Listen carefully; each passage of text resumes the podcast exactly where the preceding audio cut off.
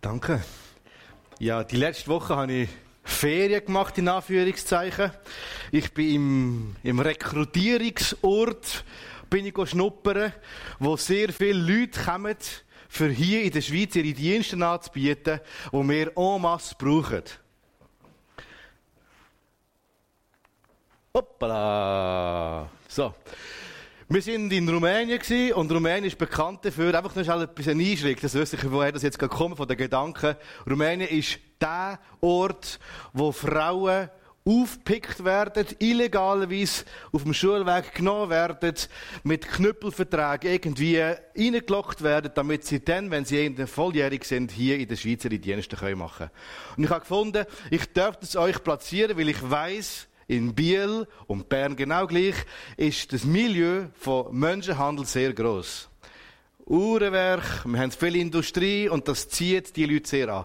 Und wir sind jetzt etwas schauen, das ist noch kein Aufruf für eine Spende, könnt locker hinterher sitzen. Es geht mehrmals zum Raus gesehen, hey, was, was gibt's auch noch so? Und wir haben mit dieser Familie sind wir unterwegs gewesen, das sind FMGler, er ist ältester gewesen in Frutigen, Familie Kaufmann, haben den Ruf bekommen, dort in dem, in dem äh, Rumänien einen Ort zu schaffen, wo Frauen, die wollen, Viele wollen aussteigen, aber können nicht. Die, die wollen und können aussteigen, dass sie in Rumänien, in ihrem Land einen Ort haben, wo sie dürfen wie äh, eine Schulung machen, dürfen Psychotherapie haben, Psychologen, wo sie dürfen wieder auf die Bahnen leiten. Und das braucht sie in der Schweiz genau gleich. Wir haben es fast nicht. Und ähm, jetzt sind wir schauen, ob wir das mal könnten, in Zukunft etwas unterstützen. Das ist das äh, Hotel, wo sie... ja, die sehen, es gibt noch ein bisschen Bütz, falls das zum Fliegen kommt. Es war gerade ein riesiger Sturm und man sieht ein bisschen das Holz von der Hütte. Da haben wir einen ähm, Politiker gehabt, der kann erklären, wie sie schaffen, dass Gerechtigkeit in der Politik sich ausbreiten damit die Fälle, die aufdeckt werden, das sind sehr wenige, auch politisch dürfen bis am Schluss sanktioniert werden. Aber das ist sehr, sehr, sehr schwierig. Die kennen vielleicht der eine oder der andere. Der Etios ist da, ja, das wäre ich, das ist der Thomas Leuenberger. Wir wissen, wir kennen vielleicht ein paar. Da sind wir nebenbei noch das, fast das grösste Haus, das Parlament anschauen. Eine riesige Schande, eine Kulturreise. Aber da kommst du ein bisschen rein und verstehst, wie der Rumän tickt, wie er lebt und ähm, gibt das Gesamtbild. Das ist ein Killer. Das ist äh, ein ganz wichtiger Partner, der hilft, dass die Frauen auch mit dem Glauben in Kontakt kommen. Es ist eindrücklich, die es einfach und, und angenehm fürs Erzählen. Die Frauen, die dort sind, sind zum Glauben gekommen, wie der Heilige Geist sie gerufen hat. Ohne Grosses zu tun. So viel Bekehrung in den Schutzhäusern von Frauen, die in Rumänien rausgekommen sind. Und es ist einfach nur eindrücklich gesehen, wie Gott dort wirkt in dieser Not. Und das ist eine Gemeinde, wo, wo mit diesen Leuten bereit ist, Wege zu gehen. Ich weiß nicht, ob ihr das auch wollt dass jetzt hier einfach 20 Frauen aus dem Milieu hocken, die eine Sehnsucht haben nach dem Glauben, ob die sich schräg anschauen, ob die ein Angst haben, die Kinder zum Beispiel in die Jungs schicken, wenn solche Mädchen, die in diesem Milieu haben müssen arbeiten, auch dabei sind. Die Gemeinde ist parat und übrigens nur so als Anekdote, die haben ein Jahresbudget von 1500 Franken. So funktioniert dort die Gemeinde mit sehr viel Hingabe. Ja, und Bären haben wir gesehen unterwegs. Wir sind schließlich in Rumänien gewesen. So, es gibt auch die schöne Seite. Und gerade da hinten, wo die Bären sind und die Passstraße, gibt es das Hotel. Falls es zum Fliegen kommt, gibt es einen wunderschönen Ort, wo ihr könnt Ferien machen könnt. Es gibt einen wunderschönen Ort, wo man campieren kann, zum, wenn es zum Fliegen kommt. Und wenn ihr sagt, mit Rumänien habe ich nichts am Hut, vielleicht habt ihr etwas am Hut für all die Frauen hier in eurer Umgebung. Vielleicht adressiere ich mich an die Frauen, die sagen, hey, ich möchte die Frauen, die unfreiwillig in dieser schwierigen Situation sind, etwas Gutes tun. Und für das gibt es Rahab, gibt es Barbarim, gibt es Institutionen, wo man einfach kann wirken und diesen Frauen einfach zusprechen, dass sie wertvoll sind im Namen Jesus. Das ist schon mal eine wichtige Botschaft. Aber um das geht es nicht, aber es geht dennoch um etwas, hat eine Parallele, nämlich die Frauen erleben Wunder. Und es braucht ein Wunder, damit die Frauen wieder dürfen in den normalen Alltag hineinkommen. Und um ein Wunder geht es auch heute. Mich faszinieren die Heilungswunder von Jesus. Ich weiß nicht, wie es euch geht. Aber der Ablauf von diesen Wunder ist meistens immer so ein bisschen gleich. Jemand ist krank, Die Krankheit wird beschrieben. Durch das Eingreifen von Gott wird die Person wiederhergestellt. Der ursprüngliche Gedanke Gottes wird wieder so, wie er sollte sein. Also wenn jetzt irgendetwas Krankes ist, wird es wieder so, wie er es eigentlich angedenkt hat. Und die Person, wo krank ist, das kannst du sein, das kann etwas in deiner Familie, aber es kann auch eine Institution sein, das kann eine ganze Gemeinde sein, ein ganzes, eine ganze Gruppe von Leuten. Und das finde ich das Interessante bei diesen Heilungswundern. Sie sind nicht immer individuell, sondern haben vielleicht auch etwas zu sagen für uns als ganze Gemeinde. Ich habe euch ein Heilungswunder mitgebracht. Das steht in Lukas 13, Vers 10 bis 17. Wenn ihr wollt, ihr Augen die Augen zutun, wenn ihr ein bisschen Fantasie habt und das so ein bisschen im eigenen Film hinein tun. Oder ihr könnt die Bibel führen. Lukas 13, 10 und weitere. Und Jesus lehrte in einer Synagoge am Sabbat.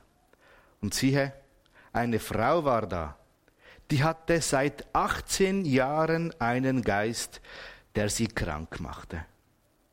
Und sie war verkrümmt und konnte nicht, konnte sich nicht mehr aufrichten.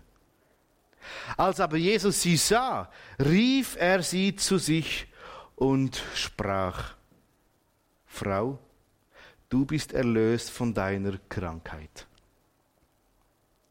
Und er legte die Hände auf sie und sogleich richtete sie sich auf und pries Gott. Da antwortete der Vorsteher der Synagoge, denn er war unwillig, dass Jesus am Sabbat teilte, und sprach zu dem Volk, es sind sechs, es sind sechs Tage, an denen man arbeiten soll. An denen kommt und lasst euch heilen, aber nicht am Sabbattag. Da antwortete ihm der Herr und sprach, ihr Heuchler, bindet nicht wieder von euch am Sabbat seinen Ochsen oder Esel von der Krippe los und führt ihn zur Tränke? Musste dann nicht diese, die doch Abrahams Tochter ist, am Sabbat von dieser Fessel gelöst werden? Und als er das sagten, schämten sich alle, die gegen ihn waren. Und alles Volk freute sich über herrliche Taten, die durch ihn geschehen sind. Was für eine eindrückliche Geschichte. 18 Jahre lang läuft eine Frau krank um. 18 Jahre, das war damals die Zeit von einer ganzen Generation. 18 Jahre lang läuft sie so mit dem, mit dem, mit dem Oberkörper am Boden und läuft. Sieht nur ihre eigenen Füße. Oder sieht nur sich selber. 18 Jahre lang verpasst sie die weite Breite vom ganzen Horizont. 18 Jahre lang leidet die Frau. Und sie wirkt viel kleiner, weil sie so klein ist, wie sie in Wirklichkeit ist. Und auch ihre Wahrnehmung von der Welt ist begrenzter, als sie eigentlich sein müsste. Die Gefahr besteht, dass wir als FMG, Bern oder Biel oder, oder irgendeine Gemeinde, ist ja gleich welche, wir nehmen jetzt einfach mal auf die hier, dass wir, das mit uns kann verglichen werden. Wir wollen keine Institution sein, die sich vor allem für sich selber kümmert und, de, und dafür schaut, dass der eigene Betrieb irgendwie am Laufenden gehalten kann werden. Die Frau, die vor 2000 Jahren in einer Synagoge auf Jesus trifft, steht auch für die Gemeinde, wo die wie die Möglichkeit, wo sie hat, nicht mehr wahrnimmt, wo sich vielleicht um sich selber dreht und in einem eingeschränkten Horizont lebt. Übrigens hat die Heilungsgeschichte schon damals das Wiederaufrichten von einer ganzen Institution im Blick. Die Entwicklung von der Handlung, von dem Wunder, hat eigentlich nicht primär die Frau im Sinn, sondern das Gesamte, wo die Frau drinnen ist. Es geht um die Gemeinde. Und das wird durch den Synagogenvorsteher, dem öffentlichen Vertreter der Institution, symbolisiert. Er attackiert die Anwesenden nach einem Wunder heftig. Wie kann sich die Gemeinde wagen, gegen die religiösen Traditionen zu verstoßen und am Sabbat, am Tag der Ruhe, zu heilen. So endet das Ganze in einer Diskussion darüber, dass eine Glaubensgemeinschaft sehr wohl die Kraft aufs Wesentliche verlieren kann, wenn sie nur noch die internen Ablauf sieht. Eben, weil sie in sich selber verkrümmt ist. Es ist dabei wichtig, dass wir den Synagogenvorsteher nicht der Vertreter also erkrankte Institution sind und nicht irgendwie ein Repräsentant von diesen bösen Juden, wo sowieso alles falsch hat gemacht. Das ist es nicht. Jesus hat nämlich regelmäßig betont, dass er sich als Gesandte von, der, von seinem Volk, also von den Juden gesehen hat. Das heißt, er denkt und handelt nie gegen die Juden oder gegen das Judentum, sondern er bekämpft immer wieder Fehlentwicklungen, von, wo, wo sich grundsätzlich bei den Menschen eingeschlichen haben, wo das Handeln von Gott im Weg steht. Und darum wird oft auch Jünger als ein negatives Beispiel gebracht. Ist euch das schon mal aufgefallen? Die Jünger. Also, schon wieder versagt. Und glauben immer noch nicht. Und haben immer noch keine Kraft. Ist manchmal interessant. Sie sind's, wo den Kindern, den Notleidenden, den Fremden den Zugang zu Jesus durch ihr Verhalten massivst manchmal erschweren. Wir können sogar sagen, dass es in der Heilungsgeschichte erstaunlich oft aufs Aufeinandertreffen von zwei Prinzipien geht. Auf der einen Seite ist das lebendige Wort Gottes, Jesus in seiner Allmacht, wo, wo wirkt, und auf der anderen Seite die haufenweise Fehlentscheidungen der Menschen. Und dann kommen die zusammen und es gibt ein Heilungswunder.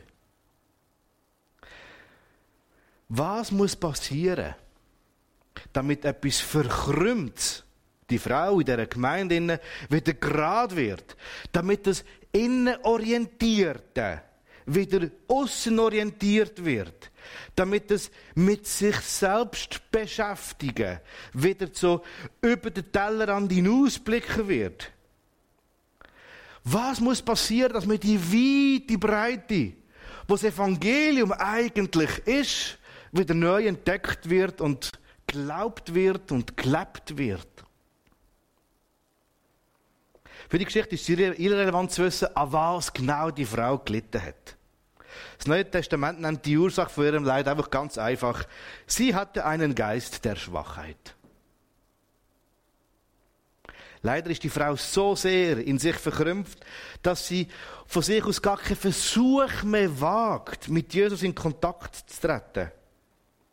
Viele Heilungsgeschichten zeigen immer wieder, wie Leute rufen, wie sie an Jesus herschleichen und am Rock greifen, wie sie irgendwie sich melden oder hergetragen werden von Freunden. Aber hier ist es anders. Die Frau ist derart auf sich selber fixiert, dass sie zwar die Quelle von der Rettung wahrnimmt, da ist Jesus. Hier und jetzt. Aber sie hat keine Kraft Sie macht nichts. Sie steht nicht mehr auf.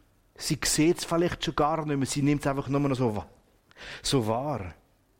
Mit anderen Worten kann man es übertragen mit, die Frau gehört das Evangelium im Gottesdienst. Sie erwartet aber anscheinend nicht mehr, dass die Botschaft für sie Konsequenzen haben könnte. Und das stellt uns an die Frage, wer von uns erwartet eigentlich noch, dass Gott im Gottesdienst spürbar und erfahrbar wirkt? Was würde sich ändern, wenn wir alle in Zukunft mit der Gewissheit in den Gottesdienst hinein würden sitzen? Hier und jetzt kann und soll etwas Himmlisches geschehen. Ich bin hier, weil ich erwarte, dass Gott wirkt in meinem Herzen oder breit oder beim anderen oder ganz generell. Was würde sich ändern, wenn das so wäre? Also mich erfüllt der Gedanke mit Freude, dass ich die Erwartung habe, dass das Reich Gottes sichtbar wird. Aber das stellt mich vor zwei Fragen und die möchte ich euch auch stellen. Das erste ist, erwarte ich eigentlich noch, dass Gott mich heilen kann in diesen Wunden, wo ich drinnen bin? Oder erwarten wir als Gemeinde, dass er uns heilt, dort, wo wir krank sind? falls krank ist.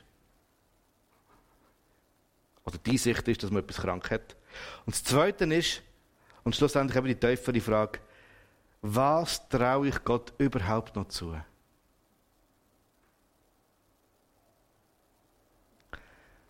Schauen wir uns mal das Geschehen der Synagogen an. Es lohnt sich jetzt nämlich ganz genau herzuschauen. Ich lese es nochmal. Als Jesus die verkrümmte Frau sah, rief er sie zu sich und sprach zu ihr, Frau, du bist erlöst von deiner Krankheit. Punkt. Jesus spricht ein mächtiges Wort.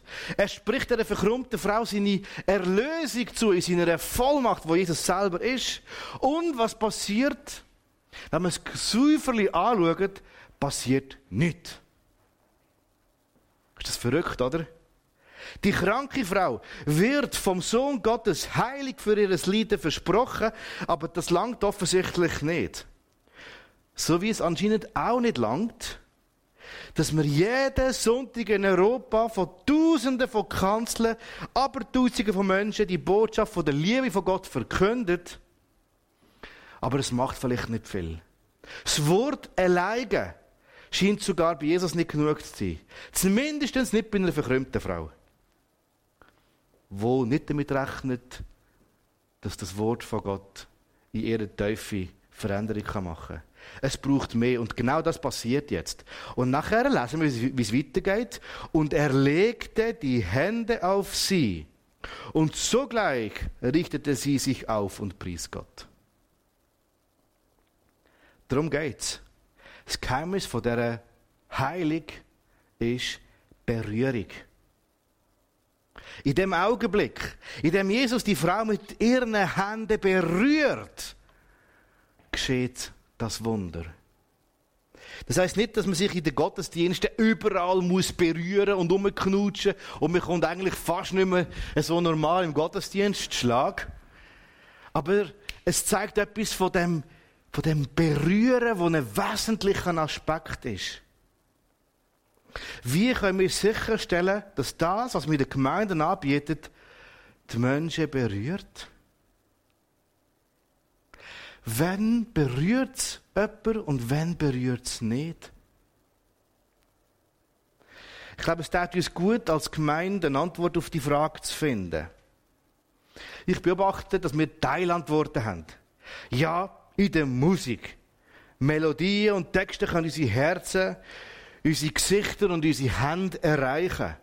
Aber es gibt noch so viele andere Möglichkeiten, auf wo, wo, wo die Berührung auf eine andere Art und Weise passieren kann. Es gibt noch ganz viel Wunder, bei denen wir Jesus, den Kranken, wo, wo Jesus die Kranken berührt und dann heilt. Wie werden wir zu einem Ort, wo eine Berührung zwischen Gott und dir passieren darf? Auch wenn alleine die Worte einen berühren können, so sind auch meine Predigten, vielleicht können es gerade unterstreichen, auch meine Predigten nicht immer von der Frage geleitet, was in dem Predigtext, was in dem Predigtext und mit dieser Auslegung, die ich habe, hat die Kraft, Menschenherzen zu berühren. Welche Beispiele soll ich jetzt bringen, dass das, was Gott uns hat weitergeben berührend ist im Leben. Und da meine ich nicht von Manipulation. Es geht wirklich um die Frage, wie kann ich sicherstellen, dass Gott Menschenherzen berühren kann. Das Leben berühren. Wir können auch im Bild von der Heiligen weiter drinnen bleiben. Wie können wir Menschen, die im Gottesdienst mit Worten, mit Gesten oder mit Symbolhandlungen wie die Hände auflegen und zwar so, dass sie davon wie angerührt werden. Haben wir den Mut, uns einzugestehen, dass wir in unseren Veranstaltungen viel zu selten Menschen berühren, als es der Fall sollte sein? Die Frage stelle ich mir. Ob ihr euch die stellt, weiß ich nicht. Aber ich würde euch mal ermutigen, einfach an diesen Gedanken dran zu bleiben. Am Sonntagmorgen geht es nicht um Informationsvermittlung, sondern um Relevanz. Ist das, wo wir miteinander feiern, für die Frauen und für die Männer, die heute da sind, von einer existenziellen Bedeutung? Hat es die Kraft, in ihnen etwas zu bewegen? Das gilt genau gleich für unsere Frau, die vor 2000 Jahren so verkrümmt noch in der Synagoge war. Es ist relativ uninteressant, ob und wie Jesus vor 2000 Jahren die Frau äh, geholfen hat, wieder aufrecht zu gehen. Wie ist das passiert? In welchen Umständen? Welche Lieder haben sie gesungen? Welche Blättchen haben sie am Boden gehabt? So ein wundervolles Aufrichten, das kann auch mehr widerfahren. Das ist die zentrale Botschaft.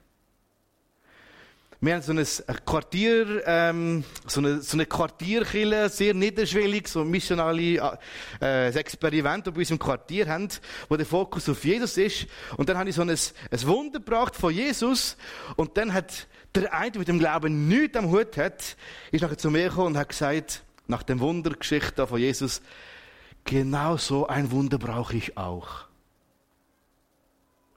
Der hat also geschafft, die Geschichte, die ich erzählt habe, wie, wie Jesus aus Wasser Wein hat gemacht, das ist, das ist das Wunder gewesen. Er hat gesagt, ich brauche auch Jesus, der ein Wunder machen kann. Er hat etwas ganz Wichtiges verstanden. Nämlich, es geht nicht ums Wasser und um Wein, weil er hat genug Wein im Keller. Es geht darum, ich brauche das Eingreifen von Jesus im Hier und im Jetzt. Und ich erwarte das. Er hat es übergesetzt in sein Leben von heute. Er war berührt, weil er erkannt hat, dass Jesus ein Wunder da hat und heute noch Kraft hat, Wunder zu tun. Eins, zumindest, ist den meisten bewusst. Berührend wird ein Gottesdienst vor allem dann, wenn ich auf Besucher nicht ein Konsument bin, sondern Teilhaber. Wenn es einen Unterschied macht, ob ich da bin oder nicht. Und der Unterschied soll sich nicht an der Kollekte zeigen, sondern ganz breit und generell. Interaktiv sein heisst dieses Zauberwort. Natürlich kann ein gemeinsamer Gesang auch zu einem berührenden Erlebnis werden. Und trotzdem lohnt sich immer wieder neu überlegen, wie kann ich interaktiv miteinander den Glauben teilen. Die Frage ist also, wie wird aus dem kommunikativen Einbahnstraße, nenne ich es jetzt mal von hier, von der Kanzler, zu euch rüber, wo eine Einbahnstraße ist, zu einem, zu einem Ort, wo man merkt, hey, das ist ein Miteinander, das ist ein Gehen, das ist ein Näher, das ist voneinander lernen, es ist ein einander ermutigen, es sind unterschiedliche Blickrichtungen, die wir drin haben, es sind unterschiedliche Erfahrungen. Wie kann das gebrochen werden, dass wir einfach Einbahn miteinander unterwegs sind? Und die Antwort, die muss jede Gemeinde selber finden. Auch mehr als Berner. Also FMG Bern gemeint. Es macht einen Unterschied, ob du da bist oder nicht. Du hast nämlich gute Gedanken, gute Fragen. Du hast Gott auf deine Art interessant erlebt. Du hast Ermutigungen, die du kannst. Du hast in Fragestellungen, wo nötig ist, wo sich lohnen, mal herzuschauen und vielleicht miteinander das auszuhalten oder einander zu unterstützen oder füreinander zu beten. Eigentlich merken wir schnell, es geht darum, dass wir von einer passiven Rolle raus in eine aktive Rolle rauskommen. Und das ist genau das, was Jesus macht. Er ruft nämlich die Frau, die passiv in dem Gottesdienst sitzt, raus, damit sie aktiv wird. Sie hat sich schön versteckt. Vorher war sie nur eine erwartungslose Predigthörerin, die in das Geschehen plötzlich aktiv eingebunden worden ist. Sie hört den Ruf, sie folgt, sie steht auf, es wird plötzlich etwas aktiv. Es ist natürlich auch logisch, dass sie nach der Heilung begeistert anfängt, Gott zu loben. Weil sie jetzt, weil sie aktiv geworden ist, etwas erlebt hat mit Jesus. Und merkt, das hat mein Leben verändert. Aus dieser passiven, in sich gekrümmten, kranken Frau ist eine aktive, selbstbewusste Person geworden, die sich nicht mehr darum schert, was die Leute um sie denken. Sie fängt an, einfach zu jubeln. Sie dankt zur Synagoge, im Gottesdienst, als Frau. An einem Sonntag, wo sich doch so still sein. Und ihr ist völlig egal, ob das irgendjemand stört oder nicht. Sie kann nicht anders als jubeln. Und jetzt mal unter uns. Wie wäre das, wenn im Gottesdienst plötzlich jemand von euch würde einfach aufspringen und jubeln und Freude haben, weil er von Gott berührt worden ist? Das ist eine Realität, die dort passiert ist. Wie schnell schauen wir um und denken, was ist jetzt mit der oder mit dem nicht gut? Geht's noch? Kann sie nicht rausgehen? Die stört. Das macht man doch nicht. In den letzten 30 Jahren hat das noch nie stattgefunden. Wir kennen ganz viele solche Aussagen. Und so charismatisch sind wir denn auch nicht. He? Die Heilung der verkrümmten Frau zeigt, wenn Menschen von Gott berührt werden, dann fangen sie an zu jubeln. Und das sollte in einem Gottesdienst selbstverständlich sein. Vor einigen Jahren haben die Pastoren aus einer, eine kleinen afrikanischen Delegation zu Besuch gehabt und die sind miteinander einen Gottesdienst anschauen. Sie haben einen Gottesdienst besucht. Und die Gruppe, die hat nichts verstanden. Gar nichts. Die sind dort gehockt, haben an dem ganzen Gottesdienstablauf teilgenommen und ähm, nachher, jetzt muss ich schnell spicken, wie es ist gegangen, nicht, dass ich noch Pointe verpasse. Und dann äh, haben sie gesagt, wo sie äh, gefragt haben, hey, wie ist es nicht gegangen? Was haben sie so gesehen? Sagen die Leute, wenn wir es nicht gewusst hätten, wären wir nie darauf gekommen, dass es sich bei diesem Geschehen um einen Gottesdienst handelt. Wir haben weder Freude noch Liebe noch Leidenschaft gespürt.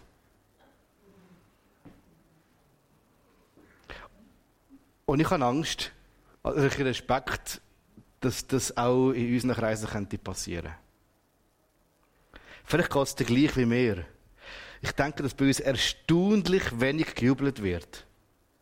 Und was möglicher daran liegt, dass unsere Gottesdienste, auch meine Predigten, zu oft wenig vom Grund von dem Jubel liefern. Und ich glaube, der Umstand, der sollte sich schon schleunigst ändern. Aber ich kann ja nachher wieder, dann könnt ihr das selber machen. Ich muss es in meiner Predigt ändern und es muss in unseren Kreisen etwas ändern. Also jetzt steht die Frau da. Sie freut sich von ganzem Herzen, dass sie wieder aufrichtig kann gehen. Halleluja, ein richtiges Wunder. 18 Jahre krümmt, schmerzlich. Und jetzt passiert das grosse Wunder an dem Gottesdienst. Das, was wir uns eigentlich immer danach sehnen. Hm. Jetzt kommt der Synagogenvorsteher und fängt an und fängt an, sich zu beschweren. So wie in unseren Gemeinden vermutlich auch einige Leute, Leute verstört schauen würden, wenn jemand einen Freudentanz neben ihnen würde machen. Symbolisch gesprochen geschieht hier nämlich Folgendes. Die geheilte Frau richtet ihren Blick weg von sich selber hin zu Gott. Sie jubelt, sie freut sich auch mit, mit, mit einem offenen Himmel vor sich im inneren Auge. Und der Vertreter der Institution holt sie zurück in den religiösen Betrieb. Das zeigt sich vor allem darin, dass der Vertreter weder Jesus noch die Frau angreift, sondern er meldet sich an die ganze Gemeinde. Mit harschen Worten erinnert er sich daran, was sich gehört und was nicht. Da antwortete der Vorsteher der Synagoge, das steht so in der Bibel, denn er war unwillig, dass Jesus am Sabbat heilte und sprach zu dem Volk, es sind sechs Tage, an denen man arbeiten soll. An denen kommt und lasst euch heilen, aber nicht am Sabbattag. Anstatt das Wunder zu würdigen und sich mit der Frau zu freuen, fährt er an, Gebot und Kellerordnungen zitieren. In der Vorbereitung habe ich mir die Frage gestellt, welche Gebote echt sich bei unseren Kreisen würden zitiert werden. Also ich rede jetzt einfach von, von dort, wo ich in der Gemeinde gehe. Hier sieht es auch ganz anders aus. Aber es könnte sein, dass es gewisse Parallelen hat. Natürlich ist die Liederwahl ein Thema. Aber das lassen wir mal auf der Seite, weil das ist überall. Kann sein, dass unsere äußere Erscheinung wichtiger ist als die innere Haltung zu Jesus? Vielleicht so, wie komme ich an? Wäre also wichtiger als, wie geht es mir mit der Beziehung zu Jesus? So ein bisschen Show. Hauptsächlich niemand weiß, dass ich Rumpelstilzchen heiße.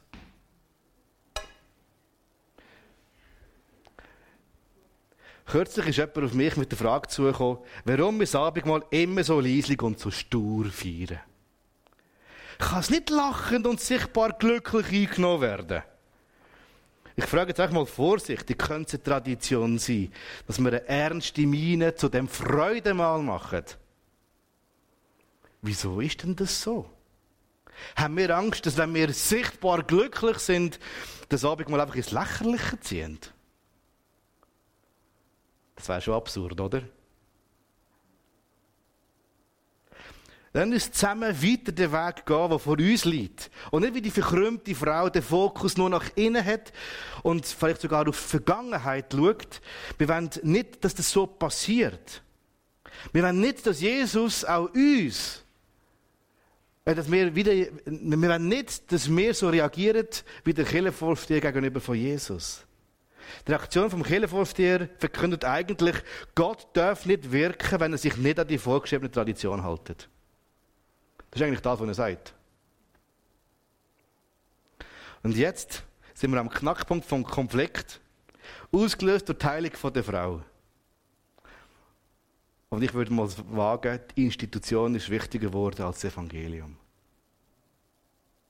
Und wenn das so wäre, dann sollten wir geschleunigst etwas ändern. Jesus, der in der Regel meist charmant und liebevoll agiert, ist darüber so entsetzt, was dort gerade am Sonntag passiert, dass er das Gegenüber beschimpft. Er sagt nämlich Heuchler oder anders übersetzt Frevler, was es ganz gut zutrifft, weil das ist jemand, der im Namen Gottes gegen Gott agiert. Dann ist er ein Frevler. Aber auch der Heuchlervorwurf passt. Weil Jesus anschließend erklärt, bindet nicht jeder von euch am Sabbat sein Ochse oder sein Esel von der Krippe los und führt ihn dann zur Tränke. Er schafft ja also trotzdem. Jesus kritisiert also die Institution genau zweimal. Erstens, weil sie Traditionen über die Liebe stellen, weil sich Jesus nicht an die Kirchengebot haltet, kann seine Berührung und seine Wunder auch gar nicht so gefreut werden darüber. Und das Zweite ist, er kritisiert die Institution, weil sie wichtiger geworden ist als Gott. Nicht Jesus ist im Zentrum, sondern Tradition. Die Gebot. Zum Beispiel das Abendmahl muss stillschweigend eingenommen werden. Wehe, irgendjemand steht auf dieser Bühne und hat eine Kätsche im Mund. Ich weiß jetzt nicht, ob es schon mal vorgekommen ist, aber das sind so die typischen Sachen. Nein, danke, braucht kein Catchy. Damit wir den Konflikt lösen können, müssen wir unsere Sturheit und Einseitigkeit eingestehen. Musste nicht diese Frau, die doch Abrahams Tochter ist, die schon 18 Jahren gebunden war, am Sabbat von dieser Fessel gelöst werden? Jesus konfrontiert also die Institution mit der Not von der Frau. Er bringt somit also zum Ausdruck, gibt es für die Kirche überhaupt eine Alternative, als alles dafür tun, dass heilig möglich wird, auch in der eigenen vier Wände? Unsere Geschichte endet gut, weil als Jesus das sagte, schämten sich alle, die gegen ihn waren. Und alles Volk freute sich über alle herrlichen Taten, die durch ihn geschahen. Puh, haben wir noch Glück gehabt am Schluss von dieser Geschichte. Wie ein guter Filmregisseur hat der Erzähler vom Lukas-Evangelium erst Jesus und dann die verkrummte Frau zeigt, die beiden anschließend fürs Wunder zusammentan und dann die Kälte als Jubelnde präsentiert, bevor das Ganze in Form von einem Stimmungsumschwung eskalieren lässt. Der böse Gegenspieler taucht auf. Die Gemeinde. Sie wird aber zum Glück überwunden und am Schluss sind alle glücklich, Happy End. So kann man eigentlich die Geschichte auch Hollywood-mäßig zusammenfassen. Und wesentlich für die Perspektive sind zwei zentrale Faktoren. Und nach diesen zwei höre ich mit einer Geschichte auf. Eine Institution, die in sich verkrümmt ist, kann sich selber nicht heilen. sie schaut ja nur gegen innen.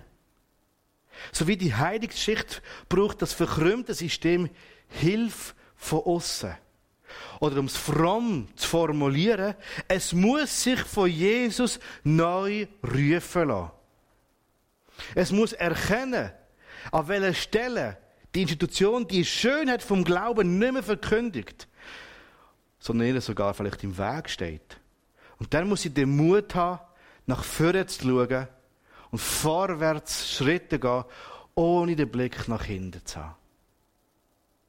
Und das Zweite ist, wenn wir uns mit dieser verkrümmten Frau identifizieren, müssen wir uns dem Ruf von Jesus folgen. Du kannst sagen, nein, ich bleibe hocken. Es passiert nichts. Du bleibst verkrümmt, bis du stirbst. Und du hast so viel verpasst. Heilig und Veränderung geschehen nur aktiv, nie passiv. So wie die verkrummte Frau sich zum Mitwirken einladen lässt, kann der Heilungsprozess nur dann gelingen, wenn der Kranke daran beteiligt ist. Das gilt auch für längerfristige Entwicklungen. Jesus erzählt im Anschluss von dem Heilungswunder das Gleichnis vom Senfkorn und vom Surteig. Es macht also all denen, wo das, wo das Beispiel hören, deutlich, das Reich Gottes will sich Schritt für Schritt ausbreiten. Tu doch auch dies dazu. Lass dich rufen. Lass dich heilen. Lass dich aufstehen, wieder auf die Beine stellen und die Größe, die Weite und die Schönheit vom Evangelium wieder neu zu sehen. Und was das konkret bedeuten kann, habe ich eben von einem Theologen gelesen, der vor einigen Jahren in einer Studienreise in Australien war. Dort im Outback hat er eine junge Pfarrerin kennengelernt. Und er hat sie gefragt, kriegt ihr hier auf der anderen Seite der Erde eigentlich irgendwas von der Kirche in Europa mit? Und darauf grinst sie und sie sagt, mehr als es euch lieb ist. Oh, was meinst du denn damit? hat sie dann gefragt. Und sie hat erwidert, wir in Australien haben oft das Gefühl, dass ihr in Europa zu viel in Zäunen denkt. Ja, man hat den Eindruck, bei vielen Verantwortlichen läuft durch den Kopf ein Zaun, der die Welt in zwei Gruppen teilt. Diejenigen, die drin sind und diejenigen, die draußen sind. Maßstab für alles ist die Institution.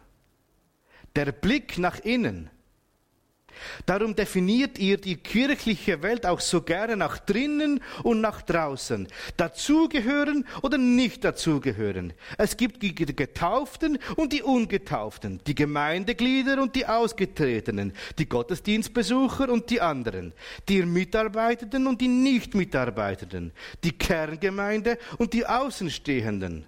Sprich, Glauben wird über die Zugehörigkeit zur Institution und das Engagement in der Institution definiert.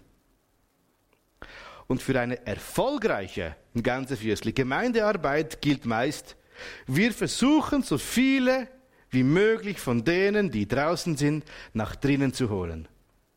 Das meine ich mit Zaundenken und mit Innenorientierung. Da hat sie mich angelächelt, also schreibt der Theologe, Weißt du, bei uns im Outback gibt es Farmen, die sind so groß wie bei euch ganze Kantone. So lange Zäune kannst du nicht kaufen. Das bedeutet, wenn du bei uns eine Herde zusammenhalten willst, dann baust du keinen Zaun. Dann legst du eine Wasserstelle an. Und wenn die Tiere merken, dass dort ihr Durst gestillt wird, dann kommen sie von alleine immer wieder. So sollten auch unsere Gemeinden sein, wie Wasserstellen. Das Gleichnis hat mein Bild von der Gemeinde prägt. Wie können wir also Gemeinde bauen, wo dort der Lebensdurst von Menschen gestillt wird? Dass sie heil werden. Dass sie spürbar verändert werden das kann überall passieren. Natürlich lässt sich die Vorstellung mit der Wasserstelle aufs Gemeindeleben übertragen. Es ist sogar sehr biblisch. Jesus sagt ja selber, ich bin das lebendige Wasser. wer von mir trinkt, der wird nie mehr Durst haben. Wo Gott wirkt, wird der Lebensdurst gestillt. Wir tun uns also gut daran, unsere Haltung zu überdenken. Gottesdienst, Frauenfrühstück, Quartierfest, Seminarabende, Frauenkaffee, Jungschi, Gemeindegebet, Seniorenarmee, wie all eure Angebote immer heissen. Ist sie von einem Komm nach innen prägt? Oder wir sind für euch da prägt? Das kann spannend werden. Wir sind jetzt im Moment von der Stille, wo wir dafür einfach uns die Gedanken vielleicht für uns nochmal überarbeiten und vielleicht sagst, du, oh Gott hat ganz klar zu mir geredet in dem und dem Punkt. Dann möchte ich dich ermutigen, dass du das irgendwie aufschreibst. Und mit Gott auch gerade abmachst, per wen möchtest du darauf reagieren? Vielleicht sagst du, ich muss, ich muss das und das noch überdenken oder ich möchte das machen. Dann nimm dir das jetzt vor, wählst das mit Gott im Gebet und Gleichzeitig dürft ihr schon aufs Abendmahl vorbereiten. Der Gott, der wirken will, der hier ist, der nicht wirken sondern wo wirkt, wo dich ruft, wo an dir das Heil, heilig tun dann lass dich ein. Lass uns auf das vorbereiten. Wir nehmen einen Moment von der Stille.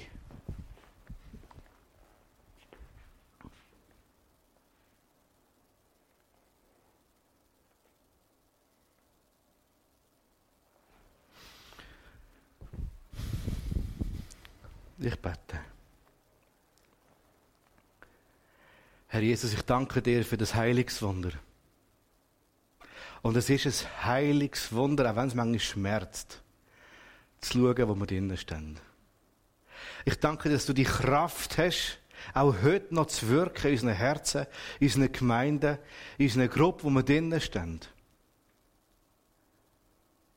Ich danke dir, dass du zu uns heute redest. Und ich bitte dich, dass du das, was du zu jedem Einzelnen gesagt hast, auch immer wieder neu erinnern in dieser kommenden Woche und dass du dafür auch kannst Unterstützung geben und Kraft geben, dass konkrete Schritte entstehen dürfen Wir sind auf dein Rufen und auf deinen Geist angewiesen, wo es die Kraft gibt, Sachen zu machen, die wir gar nicht mehr können. Wirk du, Herr Jesus. Und ich danke dir auch für deine Hingabe. Danke, dass du uns zum Abendmahl eingeladen hast. Segne uns durch die Gemeinschaft.